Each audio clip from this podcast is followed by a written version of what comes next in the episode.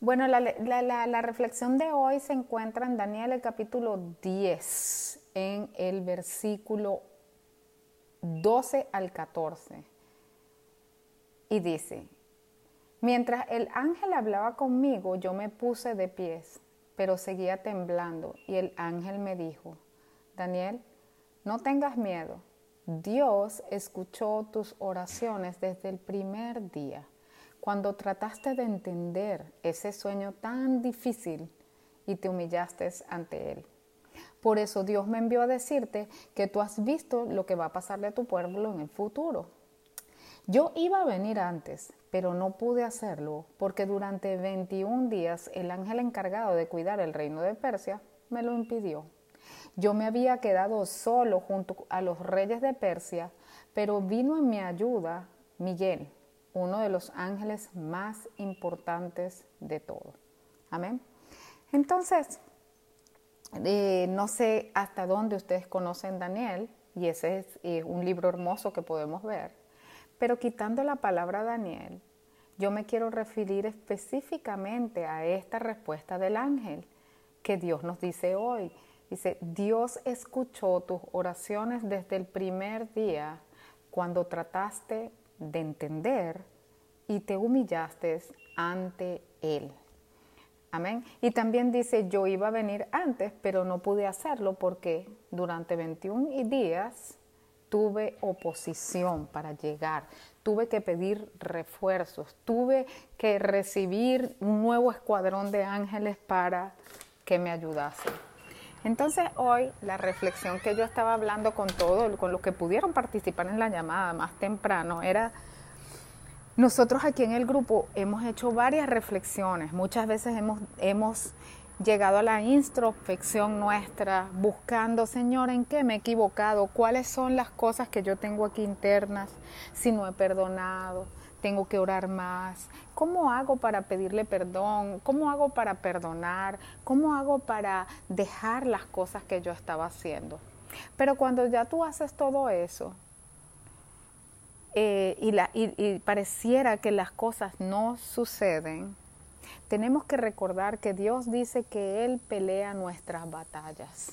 Pero nosotros tenemos la tendencia de pensar que la batalla es, eh, bueno, es la riña que tienes con la persona que, que tú ves en el trabajo o con eh, las personas que tienes en tu casa o unos amigos o, es, ese tipo de, de batallas en las que uno piensa que sí, para nosotros esas pueden ser unas batallas, pero hay batallas muy superiores a esas que nosotros no podemos comprender. Y así como Daniel estaba todo mortificado porque estuvo 21 días esperando que alguien le dijera algo y lo único que quería era interpretación sobre un sueño, así nosotros también, cuando empieza a pasar el tiempo, decimos, ya va, pero si lo que te estoy pidiendo, ¿cómo que lo que te estoy pidiendo no es tan grande, no es tan imposible? Lo que yo te estoy pidiendo es factible, porque es que tú no me respondes porque es que no viene tu respuesta. ¿Por qué? ¿Por qué eso? ¿Por qué no viene? Bueno, porque hay unas luchas y unas batallas que nosotros no comprendemos, que son batallas y luchas espirituales. Nosotros no comprendemos eso y al igual que Daniel, no lo comprendemos. Entonces Daniel lo que empezó a hacer fue, mm, seguro soy yo. Debe ser que tengo que hacer más ayunos debe ser que yo tengo que, eh, sí, debe ser que yo tengo que ayunar más, debe ser que yo tengo que orar más. Déjame mejor ni siquiera bañarme para que Dios me escuche. Daniel en su momento, él pensó, Dios no me escucha, Dios no me ha escuchado, han pasado 21 días, no me escucha, y si no me escucha no es porque Él es malo, sino porque yo no he hecho algo.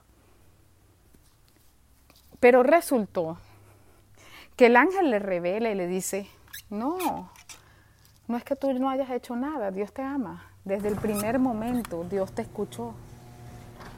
Pero no creas que porque Dios te escuchó desde el primer momento, las cosas son como si fue, como nosotros vemos en, en los magos. Dios no es un mago. Escuchen, Dios no es un mago, Dios es todopoderoso y eso es diferente. Porque la magia como nosotros, que es algo fantástico, es una fantasía, como nosotros la conocemos, es algo como que plum y apareció. Dios no es magia, Dios es todopoderoso. Y en, y en esa capacidad de Dios de ser todopoderoso, Él ordena, modifica, toca gente, mueve gente, coloca cosas en medio del camino para, para que suceda lo que tú has pedido, para que, para que venga a ti la bendición que Él te ha prometido. Entonces hoy, a diferencia de las otras veces, yo no voy a pedir que hagamos una reflexión eh, sobre lo que nosotros no hemos hecho, porque sabemos que estamos derechos y rectos con Dios, sino que yo lo que voy a pedir es que entremos en conocimiento, en que reconozcamos que Dios ha escuchado nuestras oraciones, que desde el principio Dios las ha escuchado, pero que hay batallas que Él está librando para nosotros que nosotros no comprendemos. Son batallas con fuerzas opositoras y negativas que tratan de prevenir la bendición que Dios ha determinado para nosotros.